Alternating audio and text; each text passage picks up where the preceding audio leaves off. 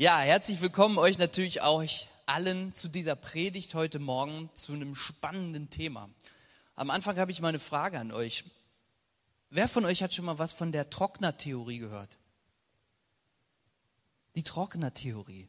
Dafür müsste man die Känguru-Chroniken von Marc-Uwe Kling kennen. Kennt jemand die von euch? Känguru-Chroniken schon mal gehört? Okay, zwei. Alles klar, das wird ja ein einfacher Einstieg. Also, Geschichte ist, ein Mann, Mark Uwe, wohnt zusammen mit einem kommunistischen Känguru.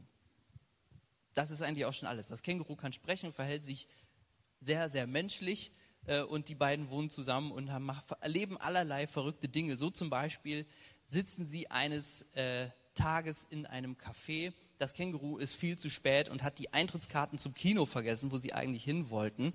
Und anstatt sich zu entschuldigen, fängt das Känguru an, Vorwürfe zu produzieren. Ja, der eine kommt immer zu spät, der andere putzt nie das Bad, das schaukelt sich dann so hoch. Du kaufst nie ein. Du kaufst nur fettarme Milch. Wer ist denn schon von fettarmer Milch fett geworden? fragt das Känguru. Ja, gute Frage. Der eine hat eine Not-to-Do-Liste, worauf man keine Lust hat. Also eine Liste, wo drauf steht, was man alles nicht machen wird. Der andere warnt das Känguru nicht, wenn es gegen eine Glastür läuft und so weiter. Und so schaukelt sich das hoch. Und irgendwann fragt Mark Uwe, ah, ich sehe, du hast das Vorwurfskarussell angeworfen. Das Vorwurfskarussell? Ja, das Vorwurfskarussell, und ich äh, zitiere jetzt, ist das treibende Prinzip unserer Gesellschaft. Immer wenn irgendwas schief läuft, hauen sich alle Beteiligten so lange Vorwürfe um die Ohren, bis allen schwindelig ist. So taumeln sie an genau derselben Stelle aus dem Karussell, an dem sie eingestiegen sind, nur dass ihnen jetzt auch noch schlecht ist. Und die Trocknertheorie wird dann vom Känguru quasi noch dazu gesteuert. Unzählige Umdrehungen in Höchstgeschwindigkeit, die kein Ergebnis produzieren außer heißer Luft. Vorwürfe, das Vorwurfskarussell, die Trocknertheorie. Ich weiß nicht, ob ihr das kennt. Wir Menschen, wir neigen dazu, einen Schuldigen zu suchen. Wir Menschen neigen dazu, Vorwürfe uns gegenseitig um die Ohren zu hauen. Ist das Mikro auf einmal sehr viel lauter geworden? Es ist ein bisschen irritierend. Okay. Menschen neigen dazu, einen Schuldigen zu suchen und wir sehnen uns quasi danach, eine Erklärung zu finden für das, was jetzt gerade passiert. Wir sehnen uns danach, ähm, das Negative von uns wegzukriegen in solchen Situationen. Und wir machen das, indem wir ja, Vorwürfe produzieren, aber dann immer auch gucken, wer ist denn jetzt gerade schuld? Wer ist jetzt gerade schuld an dieser Misere, in der wir stecken? Es gibt einen Mechanismus, den schon viele Leute entdeckt haben, den man den Sündenbock-Mechanismus kennt. Der Sündenbock ist eigentlich ein Prinzip aus dem Alten Testament, wo auch die Schuld auf ein Tier geladen wurde, was dann in die Wüste geschickt wurde, daher auch der Spruch. Aber es gibt diesen Mechanismus auch in unserer Gesellschaft und in unseren sozialen Gruppen.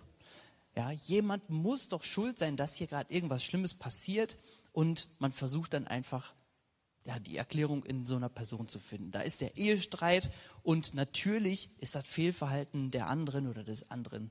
Wenn das nicht wäre, wäre das Leben leichter. Und dann wird das alles ja nicht passieren, klar. Dann gibt es Kinder in Familien, das sind, die sind wie schwarze Schafe. Die ziehen alles auf sich. Die sind im Prinzip verantwortlich dafür, dass es in der Familie nicht richtig läuft. Ein Sündenbock. Es gibt aber auch Teams und, und Organisationen, wo gesagt wird, also wenn unser Chef mal richtig arbeiten würde, also dann hätten wir hier, dann wird hier alles laufen. Das liegt nur hier an der Leitung oder es liegt nur an Kandidat X. Das Prinzip gibt es global. Corona, wo kommt das her? Na, ist doch klar, China. Ja. Trump oder wer war es, der wollte China ja schon eine Rechnung ausstellen was die jetzt alles zahlen müssen, was wir an, oder Amerika an wirtschaftlichen Verlusten gemacht hat. Und es geht bis zu Verschwörungsmythen, wo man eine Gruppe, eine Person, eine dunkle Macht äh, findet, die sozusagen verantwortlich ist dafür, dass die Welt in den Abgrund gerissen wird. Im Prinzip auch nichts anderes als ein Sündenbock-Mechanismus. Die Zusammenhänge die sind natürlich viel komplizierter. Es ist viel komplexer. Aber ein solches Denken von Schuld, von Sündenböcken macht komplizierte Dinge einfach. So ein solches Denken macht kompliziertes einfach. Was wir erklären müssen, müssen wir nicht aushalten. Und wir haben jetzt einen Bibeltext, habe ich euch mitgebracht, Manuel hat es schon angekündigt, der beschäftigt sich mit einem ganz ähnlichen Thema. Und zwar steht er in Johannes 9. Vielleicht kennt ihr ihn ja. Ich lese mal vor. Jesus ging an einem Mann vorbei und sah, dass der von Geburt an blind war. Da fragten ihn seine Jünger, Rabbi, wer war ein Sünder, sodass er blind geworden ist? Dieser Mann oder seine Eltern? Jesus antwortete, weder war er selbst ein Sünder, noch waren es seine Eltern. Vielmehr sollten die Taten Gottes an ihm sichtbar werden. Wir müssen diese Taten vollbringen, mit denen Gott mich beauftragt hat, solange es noch Tag ist. Es kommt eine Nacht, in der niemand mehr etwas tun kann. Solange ich in der Welt bin, bin ich das Licht der Welt, sagt Jesus. Nachdem er das gesagt hatte, spuckte er auf den Boden. Aus der Erde und dem Speichel machte er eine Paste und strich sie dem Blinden auf die Augen. Dann sagte er ihm, geh und wasch dich im Teich von Shiloach. Shiloach heißt übersetzt der Gesandte. Der Mann ging dorthin und wusch sich. Als er zurückkam, konnte er sehen. Da sagten seine Nachbarn und die Leute, die ihn vorher als Bettler erkannt, gekannt hatten, ist das nicht der Mann, der immer da saß und bettelte? Die einen sagten, ja, das ist er. Die anderen sagten, nein, er sieht ihm nur ähnlich. Er selbst aber sagte, ich bin's wirklich.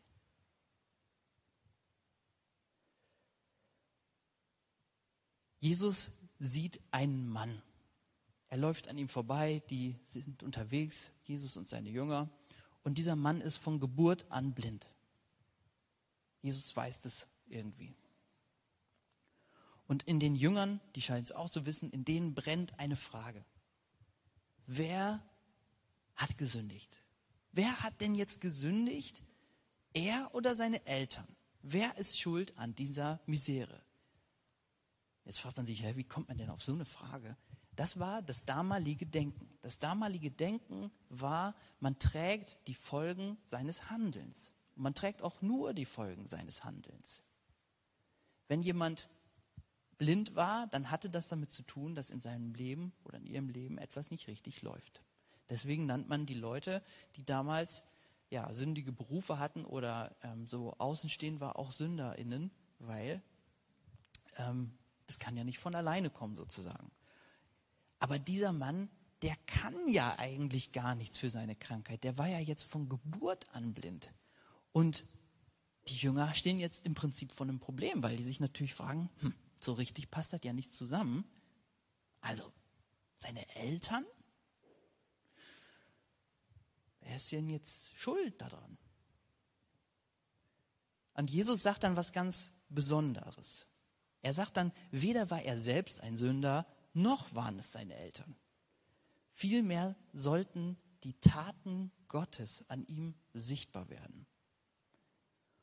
Und indem er das sagt und dem, was er danach tut, bringt Jesus drei neue Dinge.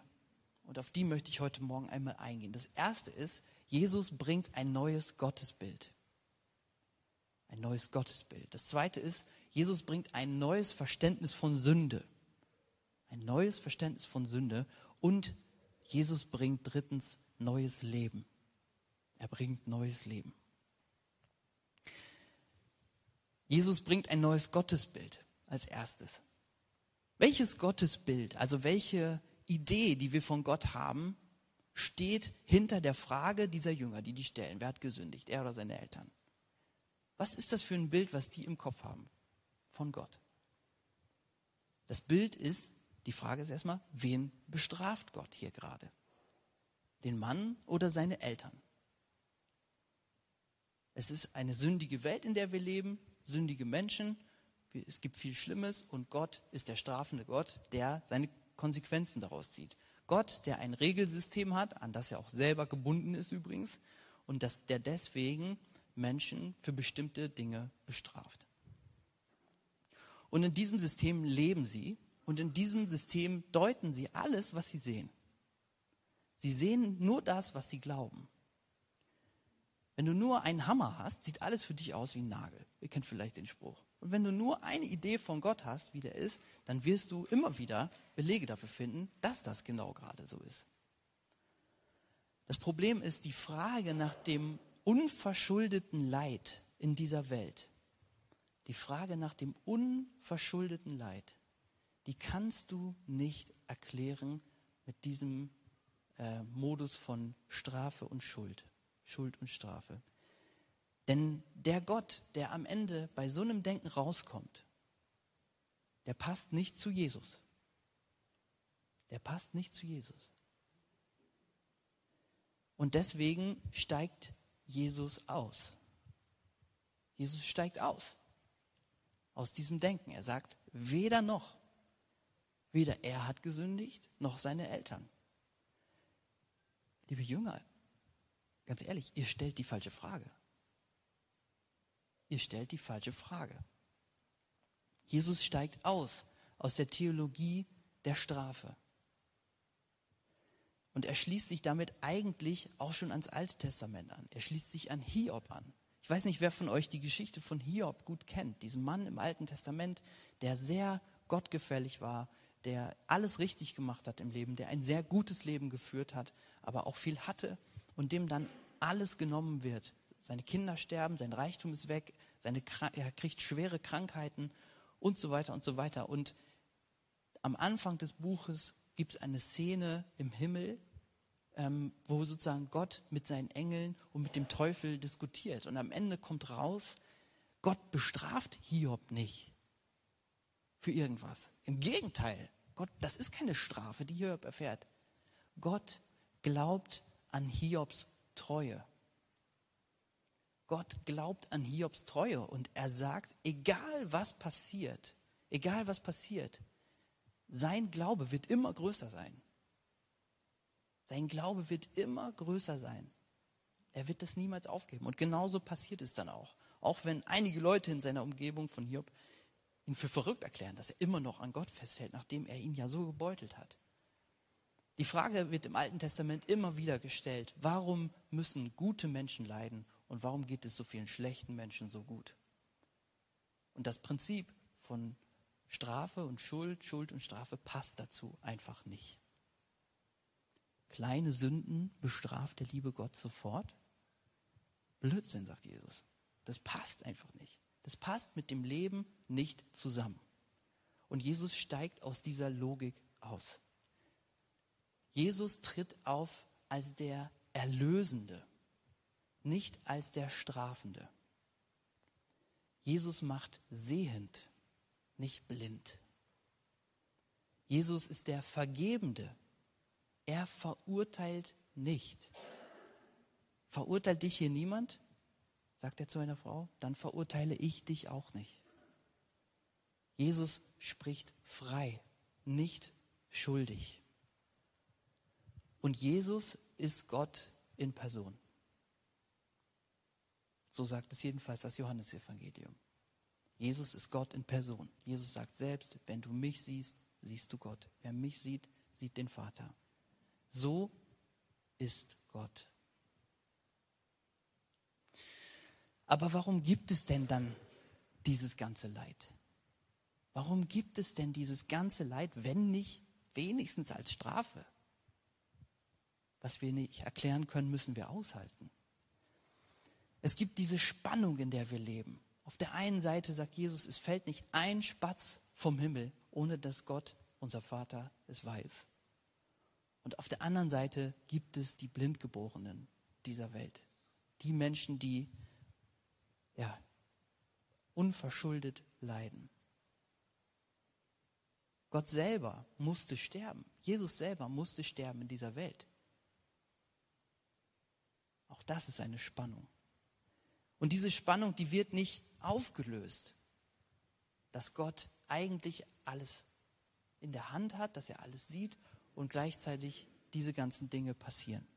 Sie wird nicht aufgelöst. Woher die Schlange in Genesis 1, in der Schöpfungsgeschichte, woher die kommt, die ist auf einmal da. Das wird nicht erklärt. Und ich glaube, das wird absichtlich nicht erklärt. Die Bibel erklärt nicht, woher das Böse, woher das Leid kommt.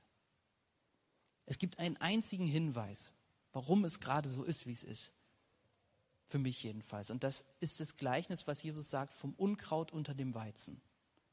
Wo er sagt, es gibt viel Weizen auf dem Acker der Welt und es gibt aber auch Unkraut.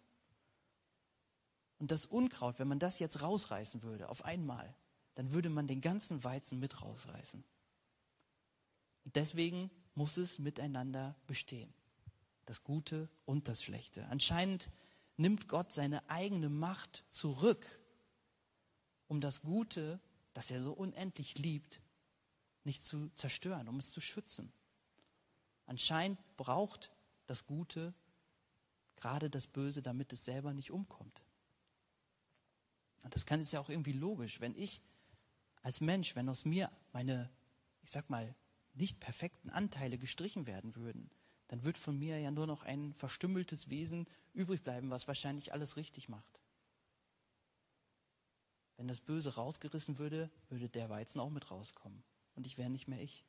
Aber ich bin Gott wichtig. Du bist Gott wichtig, so wie du jetzt gerade bist. Und er will das beschützen. Soweit jedenfalls kann man dieses Gleichnis verstehen. Philippa 2, Vers 7, da gibt es so ein ein Lied über Jesus und da steht drin, er verzichtete auf alle seine Vorrechte. Gott gibt anscheinend ein Stück von seiner Macht weg. Er verzichtet auf seine Vorrechte und stellt sich auf die Stufe wie ein Diener. Das ist ein Hinweis darauf, warum es so sein könnte, wie es ist. Und dahinter steckt aber jetzt ein ganz anderes Gottesbild. Ein ganz anderes Gottesbild. Und damit einher geht auch ein neues Verständnis von Sünde. Traditionell heißt es, Sünde ist die hochmütige Abwendung von Gott. Wer sich selbst erhöht, den straft Gott mit Blindheit. Ja, man kann eigentlich sehen, wenn ein Mensch schlecht ist, dann ist das irgendwie ein Sünder oder wie auch immer. Das Problem ist, es ist doch eigentlich viel komplizierter. Eigentlich wissen wir doch, dass die Welt komplizierter ist als das. Wie oft haben wir nach bestem Wissen und Gewissen gehandelt und trotzdem eine falsche Entscheidung getroffen? Wie oft haben wir das Wesentliche übersehen und nicht in lauteren Motiven gehandelt oder, oder, oder? Und wie oft begegnen uns Dinge, wo niemand, aber auch wirklich niemand für verantwortlich gemacht werden kann? Im, Im, besten Fall könnten alle dafür verantwortlich gemacht werden. Aber bei manchen Dingen auch nicht. Wir sehen manche Dinge irgendwie verkehrt. Und wir kommen zu falschen Entscheidungen. Und manche Dinge können wir nicht erklären. Und das Prinzip von Schuld und Strafe, das funktioniert hier einfach nicht mehr.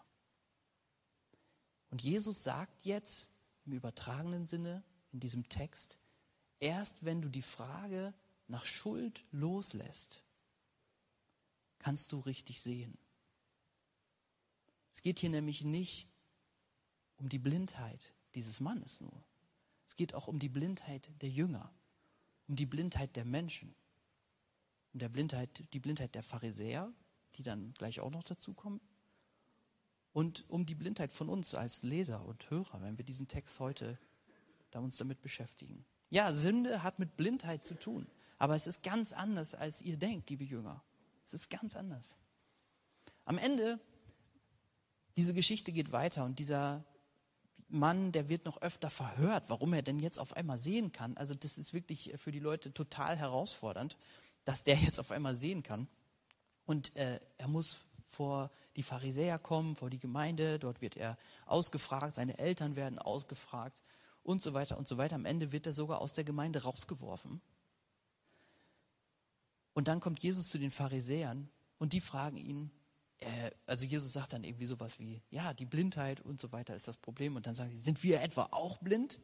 Und dann sagt Jesus folgenden Satz, wenn ihr blind wärt, wenn ihr blind wärt, wärt ihr keine Sünder. Aber weil ihr behauptet, wir sehen, darum bleibt eure Sünde bestehen. Weil ihr behauptet, dass ihr sehen könnt, darum seid ihr Sünder. Die eigentliche Blindheit, die eigentliche Sünde ist die Illusion, dass wir sehen können. Die eigentliche Blindheit ist die Illusion, sehen zu können. Dass ich denke, ich weiß, warum der Mann da blind ist. Ich weiß das. Das ist meine Sünde. Dass ich die eigene Wahrnehmung, die eigenen Ideen, die eigenen Vorstellungen, meine Brille, mit der ich auf die Welt schaue, nicht von der Wirklichkeit trennen kann. Dass ich meine eigene Wahrnehmung nicht mehr unterscheiden kann von der Wirklichkeit und da keine Differenzierung mache. Ich denke, das ist eins. Und diese Blindheit, die hat viele Gesichter. Es gibt banale Vorurteile. Es gibt Selbstgerechtigkeit. Es gibt Selbstüberschätzung, grundsätzliches negatives Denken, grundsätzliches positives Denken. Alles Formen der Selbsttäuschung, für die die eigene Wahrnehmung und die Wirklichkeit nicht mehr zu unterscheiden ist. Jesus sagt, wir müssen das lernen, aus dieser Blindheit rauszukommen dass unsere Wahrnehmung, unser Blick auf, der Welt, auf die Welt nicht alles ist, sondern die, die Dinge sind nicht, wie wir sie sehen. Wir sehen die Dinge nicht, wie wir sie sehen. Ah, jetzt habe ich, hab ich mich verteilt. Wir sehen die Dinge nicht, wie sie sind, wollte ich sagen, sondern wir sehen die Dinge, wie wir sind. Wir sehen die Dinge, wie wir sind. Und wer jetzt von Jesus her gesehen sehend wird, der sieht nichts anderes sondern wenn Jesus dich sehend macht, dann siehst du anders. Du guckst anders auf die Welt. Das Wichtigste dabei ist, Jesus macht demütig. Du guckst mit einer anderen Demut auf diese Welt. Jesus macht ein Fragezeichen hinter meine Wahrnehmung, hinter meine Brille. Stimmt das wirklich? Ist das wirklich deine Erklärung? Ist es vielleicht ein bisschen komplizierter? Jesus sagt, akzeptiere bitte, dass du mich niemals verstehen wirst. Du wirst mich niemals ganz verstehen. Und das ist so. Und das ist okay. Und wenn du genau weißt, was Gott gerade macht, wo Gott am Werk ist und so weiter und so weiter, dann sagt er vielleicht, vielleicht ein bisschen demütiger. Wenn du genau weißt, was Gott mit einem Menschen beabsichtigt, ja, der hat mit dem das und das noch vor und so weiter, vielleicht ein bisschen demütiger. Deine Wahrnehmung. Und vielleicht ist sie richtig und gut, vielleicht aber auch nicht. Und wenn ich Gott meine Fragen stelle und eigentlich ganz genau weiß, wie es sein sollte, und ihn frage, warum ist das nicht so? Warum machst du das nicht so, wie es sein sollte? Geht es vielleicht ein bisschen demütiger. Du kannst nicht alles verstehen. Ja, es macht uns demütiger. Dieses Verständnis von Sünde und dieses Gottesbild hängt aber auch ganz stark damit zusammen, dass ich keine Angst habe. Dass ich lerne, dass ich vor Gott keine Angst haben muss. Jesus sagt, in der Welt habt ihr Angst, aber ich habe diese Welt überwunden. Jesus sagt, vertrau mir, du brauchst keine Angst haben, fürchtet euch nicht. Und er stellt jetzt eine ganz andere Frage. Jesus sagt, Warum ist das so? Wer hat gesündigt? Wer ist schuld? Das ist die falsche Frage. Die richtige Frage ist, wozu? Nicht warum, sondern wozu? Wozu ist das gut? Wozu kann das heute gut sein, dass dieser Mensch hier sitzt? Und dann sagt er, damit sichtbar wird, was Gott tun will. Damit sichtbar wird, was Gott tun will. Und damit bringt er jetzt neues Leben, der dritte Punkt. Und Jesus heilt diesen Mann. Und es ist ein gigantisches Wunder. Es ist wirklich ein gigantisches Wunder, weil also einen Blinden, der vor zwei Jahren blind geworden ist, wieder sehen zu machen, das konnten vielleicht auch Ärzte damals. Einen jemand, der blind geboren wurde, sehen zu machen, das konnten in der damaligen Vorstellung nur Götter.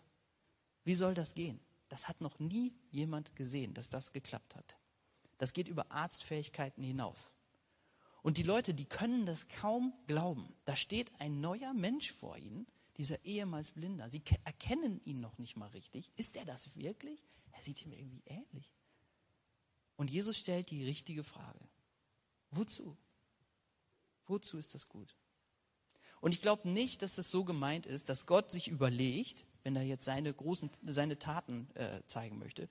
Ah, super, das ist doch gut. Dann mache ich jetzt nämlich den hier, den mache ich mal blind für ein paar Jahre, weil wenn Jesus dann später kommt, dann kommt der vorbei und kann ihn wieder sehen machen und alle sehen, wie gut ich bin. So ist Gott nicht.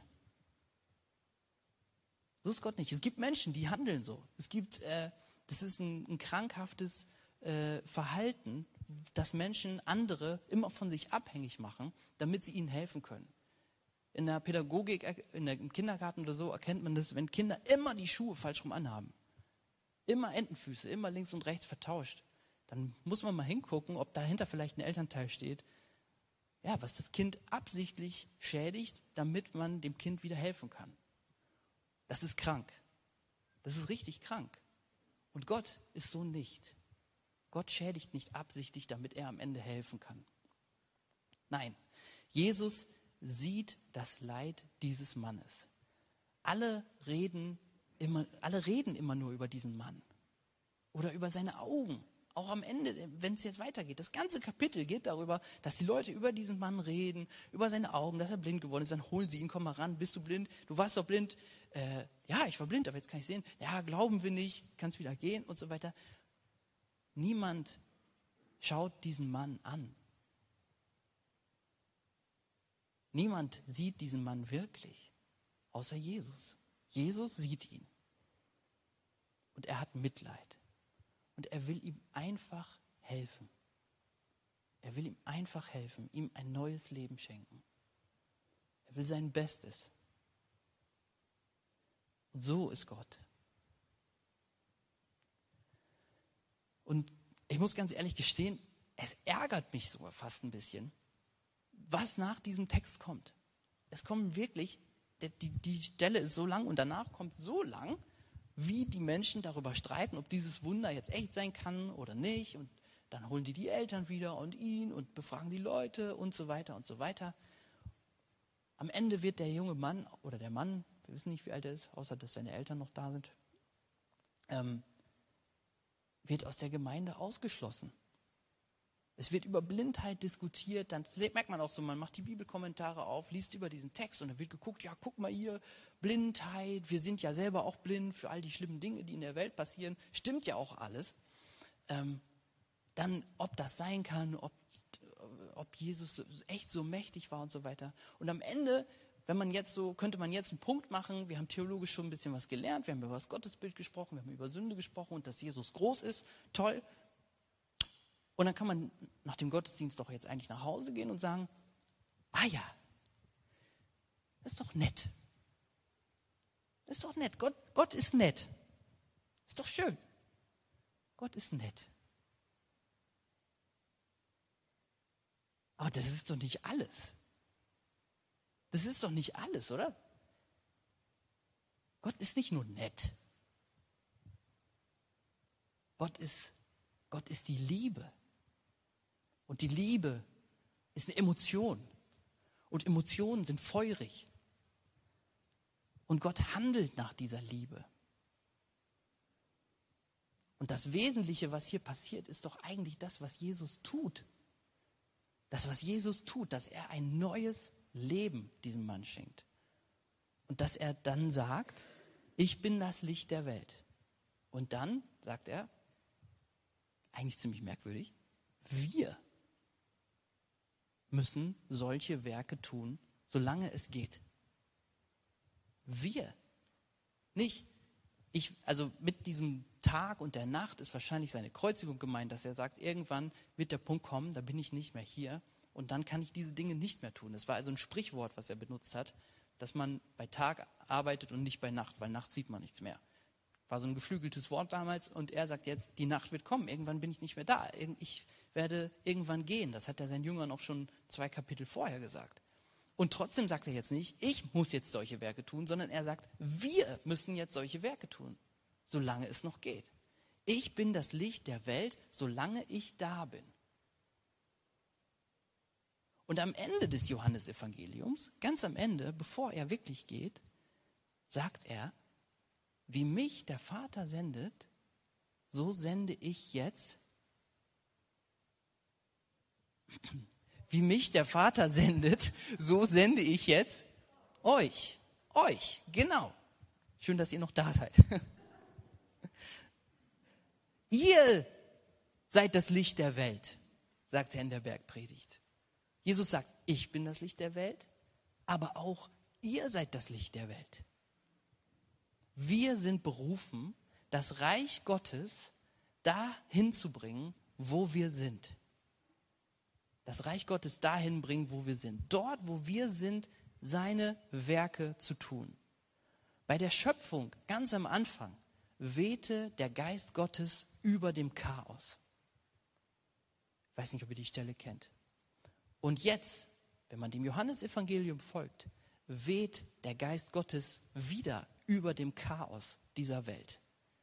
Er weht über das Chaos dieser Welt und er punktuell kommen immer wieder Momente, wo Gott eine neue Schöpfung schafft, wo ein neues Leben kommt. Und zwar dort, heute, wo wir als seine Gemeinde, als seine Nachfolger seine Werke tun. Da, wo wir als seine weltweite Gemeinde Werke tun, da sieht man das neue Leben, die neue Schöpfung. Heute, genauso wie damals. Ich glaube, deswegen fanden manche von uns Karin Schwarz, als sie hier war, so beeindruckend. Ich fand es jedenfalls, ich war zwar unten in der Kinderkirche, habe es mir hinterher reingezogen auf YouTube und ich fand es total beeindruckend, weil man sehen konnte, wie diese Frau mit ihrem Verständnis in eine Kultur geht, ähm, die ganz anders tickt als unsere und Werte dort verkörpert, was diese Menschen einfach wirklich weiterbringt und was ihnen hilft.